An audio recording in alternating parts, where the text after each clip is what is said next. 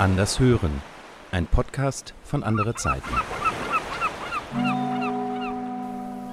Herzlich willkommen, liebe Hörerinnen und Hörer, zur neuesten Folge unseres Podcasts Anders hören.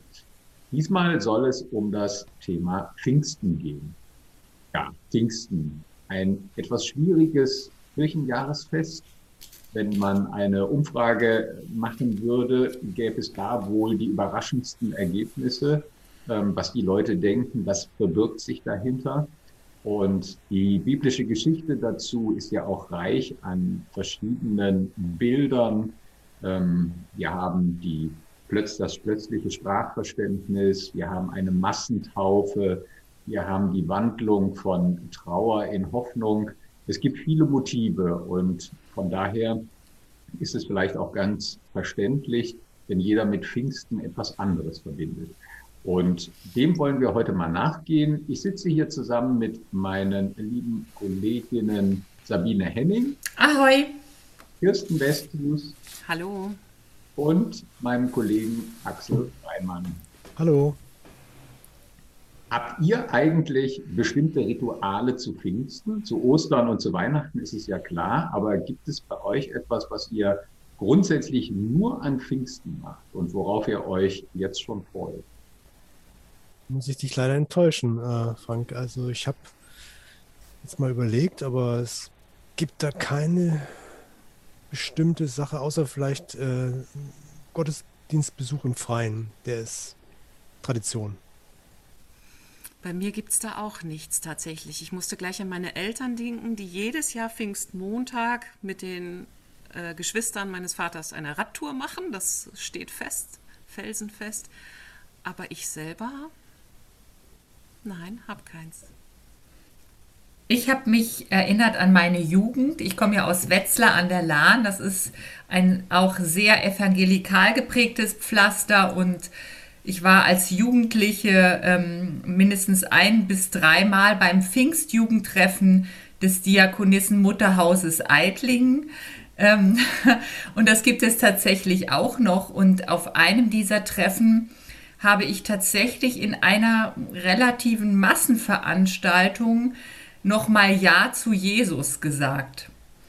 Ähm, das war für mich sehr äh, ungewöhnlich, weil ich ja in einem ähm, christlichen Elternhaus groß geworden bin und ähm, damit aufgewachsen bin, also gar nicht so eine richtige ähm, bewusste Zuwendung hatte zum Glauben und ähm, ja, im Nachhinein stehe ich dem Ganzen so ein bisschen skeptisch gegenüber ähm, und äh, finde aber trotzdem den Gedanken, dass der Heilige Geist auf uns ausgegossen wird und dass wir ähm, das an Pfingsten feiern, sehr schön.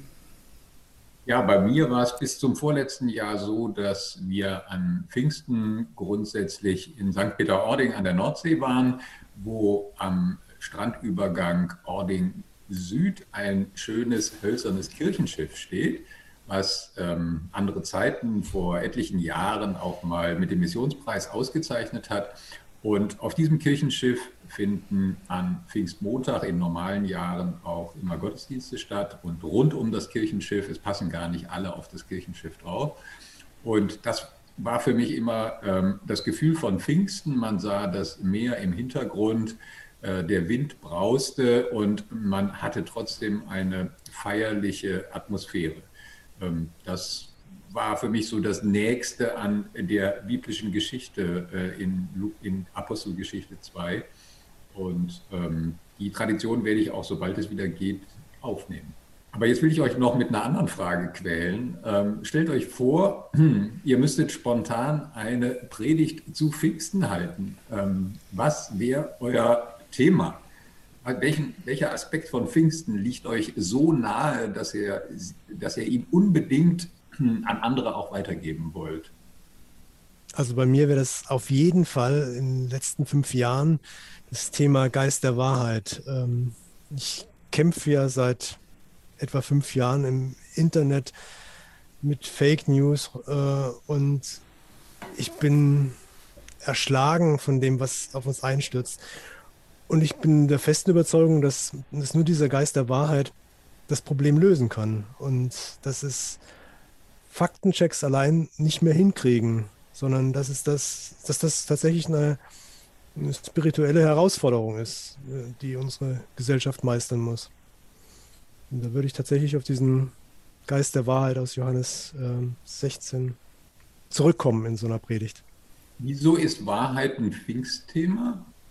Ich glaube schon, dass der Geist, der an Pfingsten äh, ausgegossen wurde, der Geist der Wahrheit ist und der auch Menschen dazu befähigt, wahrhaftig zu leben und wahrhaftig zu reden. Und was mich halt erschreckt ist, dass äh, gerade auch aus, aus christlichen Kreisen oft genau das Gegenteil passiert. Und äh, das hat mich in den letzten fünf Jahren umgetrieben, dass ich gemerkt habe, dass Leute, die Christus bekennen, gleichzeitig tief verstrickt sind in, in Lüge und Fake News. Und das ist erschreckend. Ich komme jetzt mal etwas mit dem Gegenteil. Also für mich würde unbedingt das Thema Freude im Vordergrund stehen. Ähm, es ist ja hier, ich, als ich mich jetzt damit beschäftigt habe, nochmal mit Pfingsten, sind mir auch Worte gekommen wie Euphorie, Ekstase. Ähm, also jetzt runtergedimmt ist es natürlich Begeisterung, ist der Geist Gottes Geschenk, aber ich fand es jetzt nochmal und so bewusst ist es mir eigentlich nie gew geworden, dass Pfingsten so ein äh, Fest der Überfließen, des Überflusses ist, der Fülle und das, dass man darin eintauchen kann und das genießen kann, das würde ich auf jeden Fall gerne mitgeben wollen. Ähm, den Menschen, zu denen ich spreche. Also ähm, Ostern ist ja auch ein Fest, das ich sehr liebe und Weihnachten auch, aber zu beiden habe ich irgendwie auch ein bisschen ambivalentes Verhältnis, weil beides ja auch ähm, mit äh, Tod und Verlust, äh, also mit Tod und Verlust jetzt natürlich Ostern, ähm, aber Weihnachten hat ja auch diesen Armutsgedanken und so weiter ähm, von äh, Maria und Josef, die, die nicht ankommen zuerst.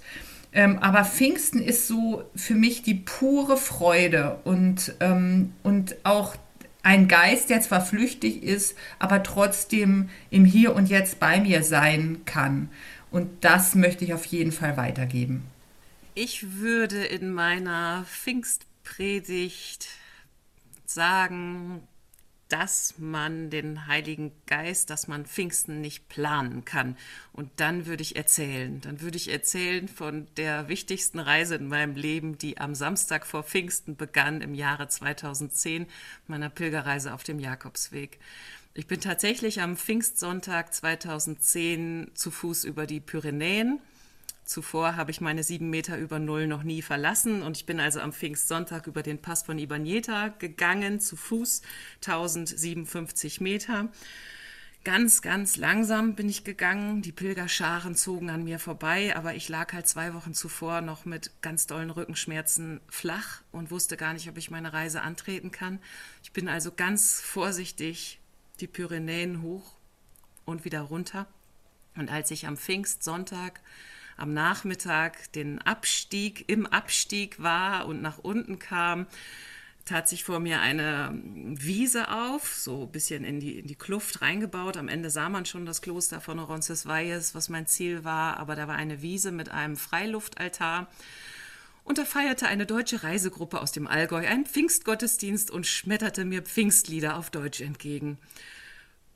Und das ist für mich bis heute ein Pfingstmoment, an den ich mich so gerne erinnere und der einfach so klar macht, das kann man nicht planen. Hätte ich an irgendeiner Stelle fünf Minuten länger Pause gemacht, wäre ich schneller gelaufen, weil ich mich hätte ähm, antreiben lassen vom Pilgersturm. Hätte ich, es, es wäre nicht planbar gewesen, dass ich da die Allgäuer ähm, Pfingstlieder singend angetroffen hätte. Und sowieso war diese ganze Reise auf dem Jakobsweg ein, äh, richtig, ähm, ein richtiges Pfingstfest, denn gerade dieser Aspekt Verständigung ist natürlich klar mit den verschiedenen ähm, Pilgern in aller Nationalitäten ins Gespräch zu kommen, war überhaupt kein Problem. Es gab kaum Sprachbarrieren. Ich selber spreche nur so ein sprach vor dem Jakobsweg nur so ein paar Brocken Spanisch, aber am Ende des Jakobswegs erinnere ich mich noch, habe ich an einem Brunnen gestanden, Wasser gezapft und mit einem Einheimischen über Beethoven philosophiert und seine Musik. Und das ging. Er hat mich verstanden, ich habe ihn verstanden. Das war unglaublich. Und ähm, das, es waren viele, viele Pfingsterlebnisse auf dem Weg. Aber nichts oder ganz wenig davon hätte ich planen können. Und ja, das ähm, würde ich mir eigentlich, wenn ich jetzt gerade so denke, wie stark ich immer so durchplane, meine Woche und meine Tage und die Sachen, die ich machen möchte oder die ich zu tun habe, dafür möchte ich doch eigentlich gerne wieder ein bisschen mehr Platz einräumen in meinem Leben für diese Unplanbarkeit des Heiligen Geistes. Ja, ich würde auch ähm, ein Thema, was du schon angesprochen hast, einen Aspekt, äh, glaube ich, zum Hauptthema meiner Predigt machen, und zwar das Thema Verständigung und äh, wie wir miteinander reden. Ähm, ich habe den Eindruck, dass äh, gerade so in den letzten Monaten ähm, wir uns immer mehr so verständigen wie Fans im Fußballstadion, äh, dass wir eigentlich nur noch Parolen skandieren und äh, Fangesänge anstimmen und gucken einfach, wer ist lauter, aber nicht mehr miteinander reden. Also ähm, irgendwie ist das Diskutieren und das, der Versuch, den anderen zu verstehen, so einem Skandieren ähm, gewichen. Und das finde ich eine ganz schlimme Entwicklung. Und mir geht es auch so wie dir, Kirsten, dass ich so zum Thema Verständigung ähm, so bestimmte Erlebnisse verbinde. Also denke zum Beispiel daran, wie äh, ich auf einer ähm, griechischen Insel als Interrail-Reisender in meiner Studentenzeit landete. Ich hatte gerade Altgriechisch gelernt und kam dann mit Einheimischen zusammen und äh, versuchte dann mit denen Altgriechisch zu reden, äh, beziehungsweise mit meinem Altgriechisch in die Verständigung einzutreten. Und äh, das ging überraschend gut und das war äh, irgendwie ein ganz toller Moment. Und ähnliches hatte ich in, auf anderen, in anderen Urlauben, wenn man keine gemeinsame Sprache hatte, die man, die man sehr gut spricht und man trotzdem alles versucht hat, also wirklich alle Kraft aufgeboten hat, sich verständlich zu machen und dann überrascht äh, feststellt, das geht irgendwie. Das sind viel größere Glücksmomente, wenn es dann zu einer Verständigung kommt. Ähm, und sich daran zu erinnern, was für ein Glücksgefühl das ist, sich verständigt zu haben, ähm, das, das fände ich einen, einen wichtigen Aspekt. Ja, ähm, wir hatten auch den Heiligen Geist schon angesprochen, der ähm, an Pfingsten ja in besonderer Weise nochmal ausgegossen wird. Da ähm, ist natürlich so ein bisschen das theologische Problem, dass ja der Geist schon gleich im ersten Vers der Bibel angesprochen wird. Er schwebt ja schon über dem Wasser und das, was sozusagen in der Schöpfung ist, ist Gottes Geist. Also wir haben den Geist eigentlich schon von Anfang an, aber was ist denn so das Besondere dann nochmal an Pfingsten? Ist das jetzt einfach so ein Versuch, ähm, christlich nochmal ähm, die jüdische Tradition zu übertrumpfen, zu sagen, dann aber kommt erst der richtige Geist oder ähm, wie würdet ihr diese Erzählung lesen? Also ich würde sagen, dass nach der Auferstehung der Geist als der wird ja, kann man ja auch übersetzen als äh, Wind oder Hauch, ähm, dass der nochmal auf eine andere Weise als existenzielles, als existenzielle Lebendigkeit in uns allen wohnt. Und äh, dafür steht Pfingsten. Das klingt jetzt sehr theoretisch. Ich habe jetzt nochmal beim Nachlesen der Apostelgeschichte auch gefunden, A, er ist da, dass wir uns verständigen können. Das scheint ein ganz, ganz wichtiger Punkt zu sein. Und es wird ja auch an mehreren äh, Punkten betont, dass die Apostel zum Beispiel stets zusammen waren und einmütig im Gebet. Oder dass die Menschen, die dann später dazukamen, also über diese Massentaufe, da werden ja auch Zahlen genannt, ich glaube 3000 äh, Menschen, die da getauft wurden, Sie waren einmütig beieinander und hatten alle Dinge gemeinsam. Also nochmal diese, diese verbindende Kraft ähm, im Glauben, im Gebet, aber auch im Leben. Ähm, das ist für mich der zweite Punkt. Ähm, den, den Pfingsten ja nochmal so speziell macht, wo Pfingsten mich nochmal dran erinnert, ähm, dass wir irgendwie zusammengehören, also dass wir im, im, vom Geist Gottes beseelt sind im Atem, dass wir ohne das gar nicht können, also dass wir diese Lebendigkeit haben, aber eben auch diese Gemeinschaft, dass wir diese Lebendigkeit miteinander teilen können. Ja, da manchmal so ein bisschen kritisch, weil ich nicht immer genau weiß, welcher Geist denn da herrscht. Also Begeisterung allein oder Gemeinschaftsgefühl allein, das ist ja für mich noch nicht der Beweis dafür, dass es der Heilige Geist ist. Ähm, woher weiß ich als, als Mensch, äh, welcher Geist da, denn da der richtige ist? Also ist es der Geist der Wahrheit oder der Geist des Irrtums? Und ich glaube, dass gerade auch in unserer Zeit es Not tut, das wieder zu unterscheiden, zu lernen, äh, zu wissen, ist das ein Geist, der nur begeistert, aber für was? Oder ist das ein Geist, der uns in die Wahrheit führt? Also ich wiederhole mich jetzt, äh, aber das ist mir echt wichtig geworden in den letzten Jahren.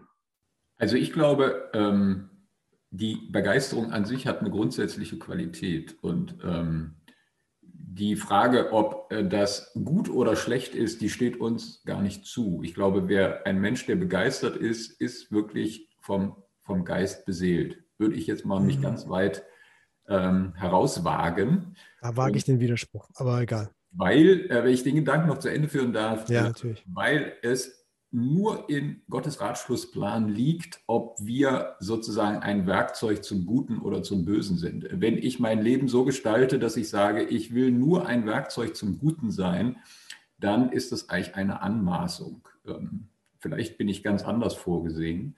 Und die Begeisterung ist aber das, was mich treibt, sozusagen meinen inneren Auftrag oder den Auftrag, den Gott in mich hineingelegt hat, zu erfüllen.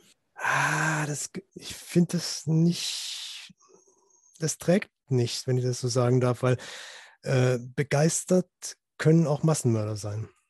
Ja, das, ähm, da würde ich jetzt sagen, wir müssen jetzt nicht gleich so die Extrembeispiele nehmen. Ne? Also ich stelle mir unter Begeisterung wirklich etwas vor, was ich auch mit anderen teilen kann, ja, wenn man das mal so als Voraussetzung macht. Wenn ich sagen mhm. kann, das, das begeistert mich total. Ähm, wir hatten vorhin in einer Redaktionskonferenz haben wir über Tiere gesprochen und ähm, ich habe irgendwie meine Begeisterung kundgetan äh, für, ähm, für etwas skurrile Insekten.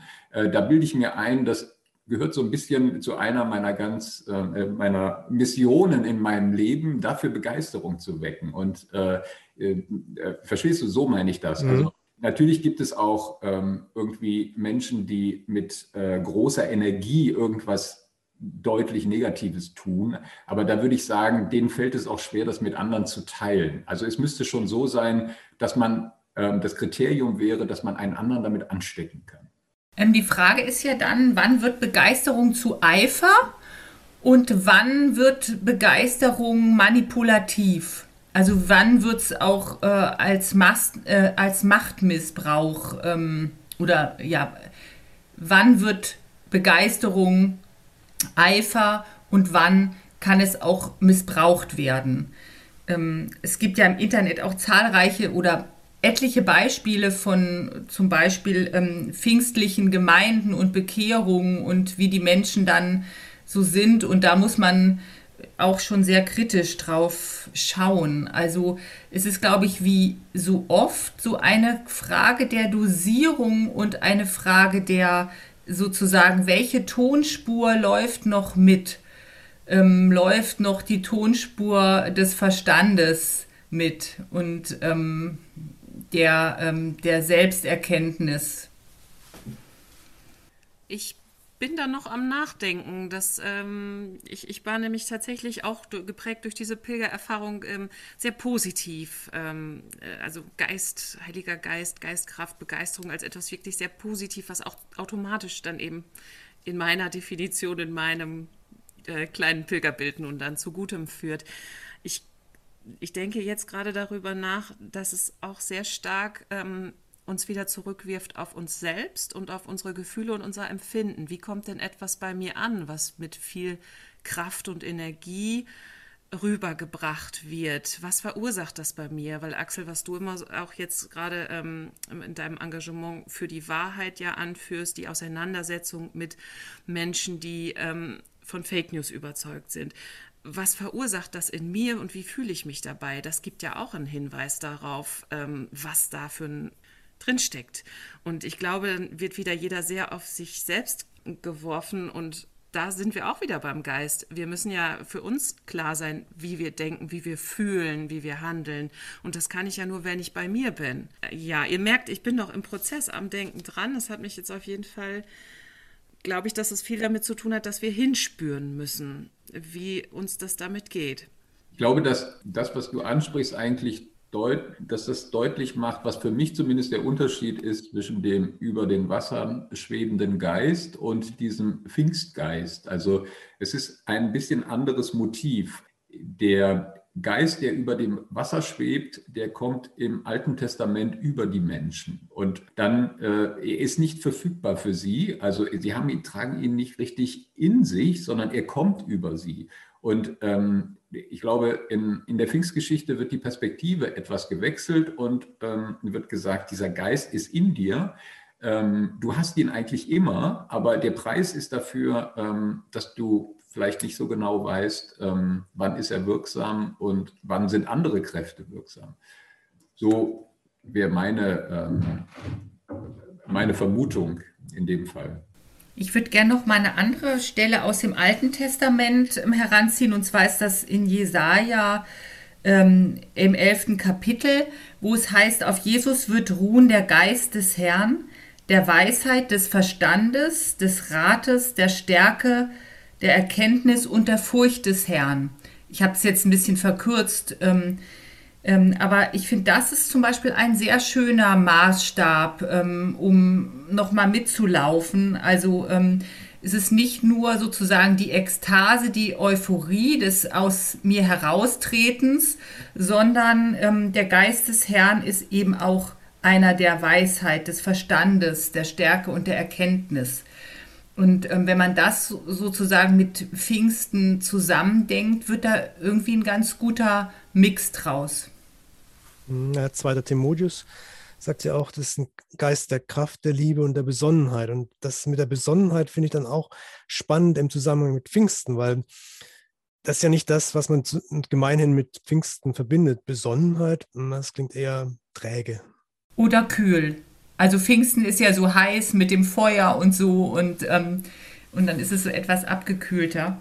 Für mich klingt das Wort Besonnenheit, wenn ich das mal so schmecke, das klingt ganz warm. Das klingt überhaupt nicht kühl tatsächlich. Das ist viel spannend, wie auch so Worte wirken. Mhm. Kleiner Einschub nur.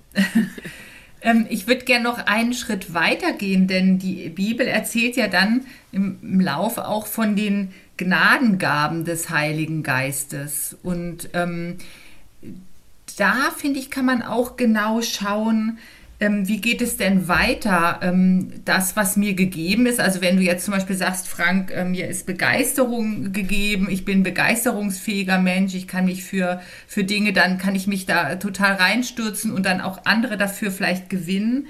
Ähm, wo es dann ja brenzlig wird im Sinne von ähm, Eifer oder so, ist es, wenn ich mir zum Beispiel bestimmte Gaben dann auf mich selber, ähm, also mir selber zurechne und wenn ich weiß, dass ich eine bestimmte Wirkung habe und wenn ich diese Wirkung also äh, ganz bewusst einsetze, dann ähm, kann das ja auch zum Beispiel im politischen Feld Dimensionen haben, die, ähm, die schwierig sind und die ablehnungswürdig sind. Ja, ja, unbedingt. Also das war auch mein Ansatzpunkt gerade vorher, als ich so eingekrätscht bin ähm, um es mal zuzuspitzen, Goebbels konnte auch begeistern. Das konnte er sehr gut. Und genau diese Unterscheidung der Geister, die war damals notwendig für die Christenheit und die ist heute notwendig. Und die Christen, die evangelischen Christen damals äh, haben ja mit der ähm, Barmer Erklärung auch bewusst die Geister unterschieden. Also die haben ja klar gesagt, dass sie nicht äh, einer anderen Autorität gehorchen als Jesus Christus. Das ist schon mal ein, starkes Signal gegen in einer Zeit, in, in der eben Gefolgschaft verlangt wurde. Und ich glaube, jede Zeit muss für sich entdecken, was der Heilige Geist, der Geist der Wahrheit sagen will. Und in der Zeit war es eben, ähm, sich nicht gemein machen mit einem Kult, der zur absoluten Gefolgschaft drängt. Wobei man sagen muss, dass das ja nur eine Minderheit war der Christen, die diese Erklärung äh, unterschrieben haben. Ja, ich sehe schon, ähm, ich, meine These, die ich vorhin da so leichtfertig aufgestellt habe, ist, äh, muss man doch etwas korrigieren. Ähm, aber ich glaube, man darf auch von einem theologischen Bild ähm, jetzt nicht erwarten, dass es so komplett alles erklärt. Ähm, ich denke, dieser, für mich ist halt dieser, dieser Geist, da denke ich an Begeisterung. Und zunächst mal, und dann ist natürlich offen, das muss dann auch noch bewertet werden, das handeln wir dann würde ich sagen, unter den Menschen aus. Ich habe immer so den, also den, die feste Überzeugung, dass das, was, was gut und schlecht ist, nichts ist, was äh, von Gott vorgegeben ist, sondern dass das unter Menschen in dem jeweiligen Kontext ausgehandelt werden muss. Also ähm, Jesus sagt, ähm, gut ist Gott allein. Also zu diesem Gut, ähm, also zu dem eigentlichen Gutsein haben wir keinen Zugang. Und deshalb müssen wir, was wir gut und schlecht finden, müssen wir untereinander aushandeln. Ich finde die Frage, was moralisch gut ist, keine religiöse Frage. Das ist eine zutiefst irdische Frage, ähm, die ganz wichtig ist. Und äh, ich glaube, man darf den Geist jetzt dann nicht so überfrachten, dass man sagt, ja, aber was ist das für ein Geist? Ich glaube, es ist einfach ein Bild dafür, dass wir manchmal über unsere menschlichen äh, Grenzen hinaus begeistert sein können. Das, ähm, das wäre so, ähm, um das verständlich zu machen. Also ich will keinesfalls hier Goebbels verteidigen, ähm, aber ich glaube, das Bild ist, das Pfingstbild ist überspannt, wenn man damit jetzt auch noch versucht, begeisterte Menschen in der Vergangenheit in äh, gute und schlechte zu unterscheiden? Also ich denke, um jetzt auch nochmal Pfingsten ähm, als... Ähm, ich glaube, dass Pfingsten und das Gefühl von Pfingsten und das Erleben von Pfingsten auf jeden Fall jedem einzelnen Menschen helfen kann zu einem erfüllten und begeisterten Menschsein. Also ich glaube, deswegen, also mir ist Pfingsten halt so nahe, weil es mich damals begleitet hat auf dem Pilgerweg, aber auch, weil ich finde, es hat so viel mit meinem Alltagsleben zu tun. Wenn ich Weihnachten und Ostern schon vergessen habe, ist trotzdem zumindest meine Hoffnung Pfingsten bei mir. Und das das geht dann mit in den Alltag. Also ich weiß nicht, kennt ihr das? Habt ihr Alltagserlebnisse, wo man sagen könnte, da war noch was extra, da war noch was plus, vielleicht Pfingsten? Ich habe ja immer so ein Pfingsterlebnis, wenn ich meinen Schreibtisch aufräume. Also das ist für mich sehr, äh, sehr viel Pfingsten drin, weil ich irgendwie eine Ordnung wiederherstelle, die verloren gegangen ist und die dazu beiträgt, mein, meine innere Welt zu ordnen. Und ich glaube, dass äh, der Geist im besten Sinne auch dazu beiträgt, Ordnung herzustellen, im guten Sinne. Ordnung in, meinen Plänen, in meinen Ambitionen, manchmal auch in den Gefühlen. Ähm, deshalb ist Aufräumen für mich so ein pfingstliches Erlebnis. Es wird dich nicht überraschen, Axel. Ich habe eine ganz konträre Meinung. Ähm, ich glaube, äh, der äh, Pfingstgeist ist der Geist der Unordnung. Ähm, ich habe im Gegensatz zu dir mein Leben äh, völlig geordnet und äh, freue mich immer, wenn so ein Wind bläst, der alles durcheinander bringt. Und äh, das empfinde ich als Pfingsten. Die Ordnung, die Ordnung ist irgendwie bei mir der Normalzustand und äh, die Unordnung ist das, was mich erfreut. Nur mal so äh, als ähm, kleiner Kommentar zu deinem das natürlich ähm, sehr tiefsinnigen Beitrag. So sorgt der Geist dafür, dass jeder das bekommt, was er am nötigsten hat. ähm, für mich ist ähm, der Pfingstgeist, also wenn ich so das vom Reinspüren sagen würde, äh, ganz viel in der Musik. Ähm, ich habe jetzt gerade in den letzten Tagen, ähm, also ich habe immer wieder ein Lied, ähm, was ich höre und was, äh, ich kann jetzt nicht genau sagen, warum, aber was mich total, äh, also was mich total froh macht. Und dann, ähm, dann tanze ich auch dazu. Muss ich jetzt mal kurz sagen. Ähm, und ich äh, auch wissen, was ist das für ein Lied? Nein, das sage ich nicht. Das ist, also das äh, kann was total Banales sein, aber das ist jetzt wirklich so mein Geheimnis im Moment. Ähm, also ich kann aber ganz generell sagen, ich bin ja mit, äh, in, mit 17, ähm, ich bin ja aus Hessen und mit dem ähm, Sender der, der amerikanischen Soldaten groß geworden. Und das ist halt immer wieder Soul und Funk, so die Richtung, die mich total äh, inspiriert und so dazu bringt, dass ich mich einfach äh, ja glücklich fühle und ähm, auch ja so einen gewissen Geist der Frische und äh, einfach wo, wo ich denke, der muss jetzt raus, so. Und äh, das ist es für mich. Für, über diese Erlebnisse haben wir ja auch in unserem Buch geschrieben, Geistreich 50 Pfingstideen, ähm, wo wir einfach das nochmal so beschreiben, was es für uns ist im, in Einzelfällen und wo wir auch nochmal Autorinnen und Autoren zu Wort kommen lassen, die auch ihre ähm, Pfingstmomente sozusagen beschreiben, ohne dass es jetzt wirklich so als Pfingstmoment geplant war. Kirsten, und wie sieht es bei dir aus? Ähm, ja, bei mir ist es tatsächlich ja auch die Musik, Sabine. Weniger Funk Soul, sondern die, ähm, die richtige Klassik. Ich, ähm, ich spiele ja Oboe und das tue ich am liebsten im großen Orchester. Und da ist es so, ich muss was tun, ich muss mein Instrument beherrschen, ich muss üben. Aber wenn ich dann da sitze im Orchester und es geht los und wir alle spielen, dann kann ich eigentlich nichts mehr tun. Und was dann passiert, das ähm, hat für mich auch ganz viel mit dem Heiligen Geist zu tun. Also das ist überwältigend, finde ich. Mhm. Ja. Ja, wenn Sie noch ganz andere Tätigkeiten haben, bei denen Sie Begeisterung spüren, dann schauen Sie doch auch mal in unser Pfingstbuch rein. Vielleicht finden Sie da noch die ein oder andere Anregung. Wie Sabine das eben sagte, wir haben 50 Tätigkeiten äh, uns mal vorgenommen. Die 50 hat natürlich einen symbolischen Bezug auf Pentakoste, der 50. Tag nach Ostern. Von, dieser, von diesem Wort leitet sich ja das Wort Pfingsten ab. Und diesen 50 Tätigkeiten äh, gehen wir nach. Darunter sind auch etwas überraschende Dinge, vielleicht so wie Zögern oder Einschlafen oder Grübeln. Also es sind nicht nur Dinge, wo es nahe liegt, dass man dabei begeistert ist. Wenn Sie mögen, schauen Sie doch mal rein. Sie finden dieses Buch äh, wie alle unsere Angebote auf unserer Website www.anderezeiten.de. Ja, nun bleibt uns noch Ihnen ein inspirierendes, geistreiches Pfingstfest zu wünschen. Wir hoffen, dass Sie sich von irgendetwas begeistern lassen können und freuen uns auch über Rückmeldungen und ja, sagen Tschüss. Tschüss. Tschüss.